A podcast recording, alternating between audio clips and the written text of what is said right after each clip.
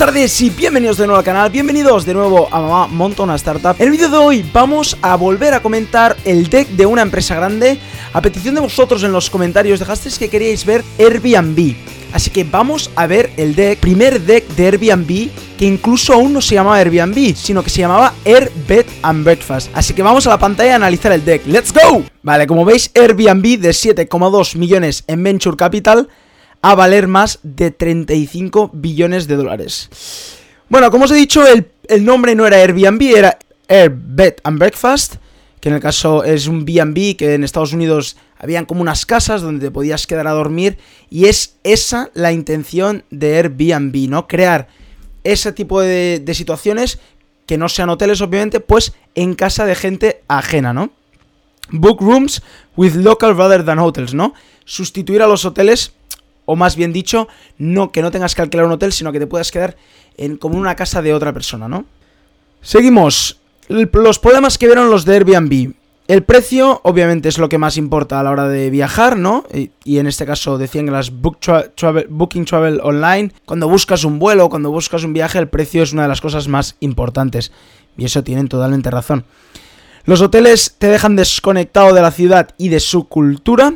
Obviamente, el hotel es un Sheraton, un Four Seasons, pues a lo mejor la experiencia no es de Los Ángeles o no es de Nueva York, o no es de, a lo mejor te vas a una ciudad como, como Barcelona, pues no, no vas a Barcelona. Si estás dentro de un hotel, pues el hotel es el mismo en todas partes del mundo. Es verdad que te desconecta con la cultura, ¿no? No easy way exit exists to book a room with a local or become host. Eso es cierto que en esa época no existía ninguna manera de ir a una ciudad y pedirle a alguna familia que te pudieras quedar con ellos. Esto era bastante no normal, no era normal, ¿no? Seguimos, la solución. Una plataforma web que les permita a los usuarios alquilar su espacio, es decir, una habitación libre, a otros viajeros que vengan, ¿no? Por lo tanto, eh, te ahorras dinero si eres un viajante, ganas dinero si eres el que te sobra una habitación o, o, tienes un espacio libre. Y obviamente, este, este, esta mezcla de culturas, ¿no? Es decir, si te viene alguien de eh, si te viene alguien de Los Ángeles a Barcelona, pues primero que le enseñas las, las, costumbres de Barcelona, ya que vivirá en tu casa, le harás normalmente comida de Barcelona, le enseñarás los mejores sitios y es mucho más fácil conectar, ¿no? Seguimos. Couchsurfing, hay, había más de 660.000 usuarios, es lo que eh, Couchsurfing se sigue usando.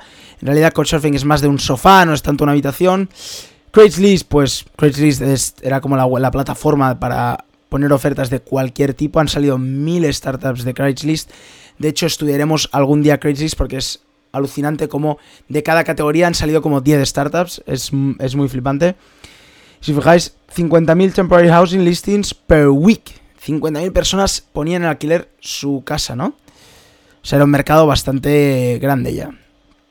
El tamaño, si fijáis, ¿cuántos viajes se alquilan al año? 2 billones, más de 2 billones. El budget es de 560 millones. Y los viajes con Air Bed and Breakfast, ellos creen que pueden alcanzar 84 millones. No sé si han, han conseguido un poco más, ¿no? Os he dicho ahora, valen más de 35 billones.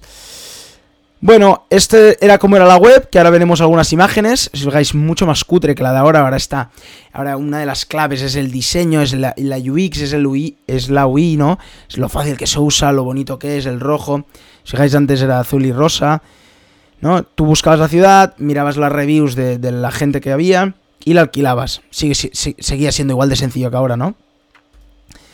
El modelo de negocio. Fijaros, ya empezando con un modelo de negocio claro se llevan un 10% de la comisión de cada transacción. De los 84 millones, el fee ponían que eran unos 25 dólares, ya que 80 dólares por noche, unas 3 noches, y se quedan el 10%, más o menos 25 dólares por, por persona. Así que el revenue que, que proyectaban para 2011 era de 2,1 billones. Imagínate lo ambiciosos que eran que no sé qué año es esto, la verdad. Mm, no lo pone en ningún lado. Espérate, déjame ver si lo pone por aquí. No lo pone, no lo pone en ningún lado qué año es, pero ellos ya preveían que en el 2011 tendrían 2,1 billones de dólares, ¿no? A ver, esto es en 2008. O sea que en 3 años 2,1 billones de dólares. La estrategia de adoptación, ellos querían ir a muchos eventos, Oktoberfest, Sevit, Sobre todo para que, ¿qué pasa en los eventos? Que mucha gente viene, ¿no? Mucha gente se reúne en algunas ciudades y es clave para ir a captar usuarios, ir a captar gente que venga, ya que a lo mejor pues en Barcelona, bueno, en Oktoberfest, en Alemania, en, en Múnich se juntan muchísima gente y mucha gente se quedará sin hoteles. Pues ahí es donde vas a captar usuarios para que usen tu plataforma. Partnerships, obviamente, con, webs como Booking, como Kayak, como Goloco, que no la conozco, y como Orbits, que tampoco la conozco, pero deben ser bookings, deben ser, claro, partnerships con agencias de viajes, ¿no? Y por último, ponerlo en Craigslist. Aparte de ponerlo en Airbnb, también ponerlo en Craigslist que vayan a la web de Airbnb, ¿no? Seguimos la competición. Había hostels.com, que esta no sé ni si existe, debe, debe existir. Renta Home, Orbits, Hotels.com, que esta sí que existe aún. Rentobi, no sé cuál es. BRV, no sé cuál es. Craigslist sigue existiendo. Es la listing más grande del mundo. Couchsurfing sigue existiendo y se sigue usando mucho. Y betandbreakfast.com. Pero Airbnb se ha comido este mercado, ¿no? Seguimos. La ventaja competitiva de Airbnb. ¿Cuál es? Los primeros al mercado. Importante en la estrategia. Ser los primeros que, que van. Y si eres además con una estrategia muy clara. Es clave. Vas a ganar porque serás el primero en entrar.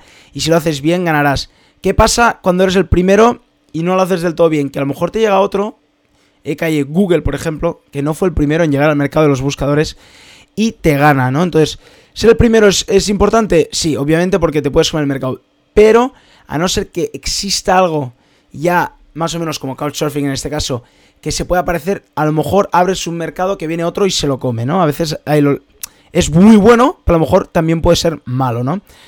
Host Incentive Obviamente la clave comparado con Couchsurfing y con lo que ha hecho que la economía de Airbnb crezca tanto es que la gente puede sacar rendimiento de dejar un espacio, ¿no? No es por, por buena fe, sino que además ganan dinero, ¿no? Vale, la, otra es List Ones, obviamente pues tú ponías la... Es muy clave lo del calendario de Airbnb, ¿no? Estas fechas están libres, estas no, estas sí, estas no. Y lo, pones una vez y no tienes que volverlo a resubir y ir subiendo, ¿no? La facilidad de uso que sigue siendo súper fácil de usar los perfiles, sobre todo los perfiles, ¿cuál es la clave aquí? Eh, Chris Saka, que era uno de los que al principio, uno de los grandes business angels de, de Estados Unidos, decía que Airbnb tenía mucho miedo. Él no invirtió en Airbnb y dice que es uno de sus mayores fallos, pero tuvo miedo de invertir. ¿Por qué? Porque obviamente antes, sin estos perfiles en Couchsurfing, es muy probable que, tengas miedo de que pase algo, ¿no? Pues imagínate que que asesinan a alguien, imagínate, ¿no? Pero claro, no puedes asegurarte porque dejas un espacio a alguien random, ¿no? No, sabes quién es el que está al otro lado. Entonces tiene este miedo, cosa que no ha pasado, en, en, Airbnb no ha pasado, ¿no? Pero, pero, tenía este miedo de que pasara algo malo, ¿no? Y decía, se os manchará la sangre, ay, se os mancharán las manos a vosotros, ¿no? Si pasa algo de así, ¿no? Y entonces tuvo miedo y no invirtió por eso, ¿no?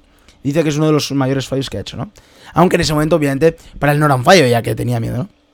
Y el diseño, obviamente, la marca que en ese caso era Bread and Breakfast, pero una de las más potentes que han hecho Airbnb, incluso han publicado su tipografía de letra porque es única, es el diseño, ¿no?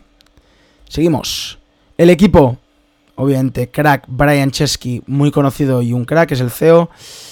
Founder of Brian Chesky Inc., hizo una consultoría en su tiempo. Se graduó de Rhode Island School of Design, fijaros, ni de Stanford ni de Harvard, de su universidad. Joe Gebby, Entrepreneur and Designer, holds a patent for his product Creed Buns, no sé qué es.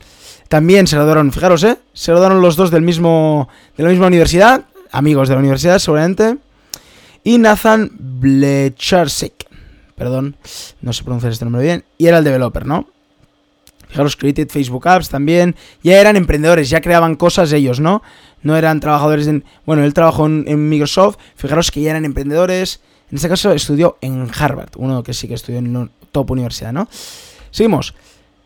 Press, ya salían en la prensa, pues salían en algunas webs, ¿no? Y aquí a los inversores les quiero decir que ya son conocidos y los medios ya se han dado cuenta de que existimos, ¿no? User testimonials, obviamente, mm, para enseñar que, uno, que la gente no tiene miedo de usarlo y dos, que el uso está muy bien, que está muy bien. Esto es clave, los users, testimonials, no solo en el deck, sino también en la web, en el, en el Instagram, en las redes sociales, ¿no? Es decir, que a la gente le está gustando esto, a la gente le causa una buena sensación a la hora de utilizar o a la hora de invertir, obviamente, en una, en una app o en una startup, ¿no? Los financials. estaban buscando, ¿qué buscaban, no? De ronda. Están buscando un año de financiación para alcanzar las 80.000 transacciones dentro de, de Airbnb y buscaban 500.000 dólares para alcanzar los 2 millones en revenue, ¿no? Buscaban 500.000 y ya vale más de 35 billones. Así que un camino largo. Pero bueno, hasta aquí el deck vamos a ver un poco lo que era Airbnb en su época. Fijaros, eh, fijaros qué cutre comparado con el de ahora, ¿no?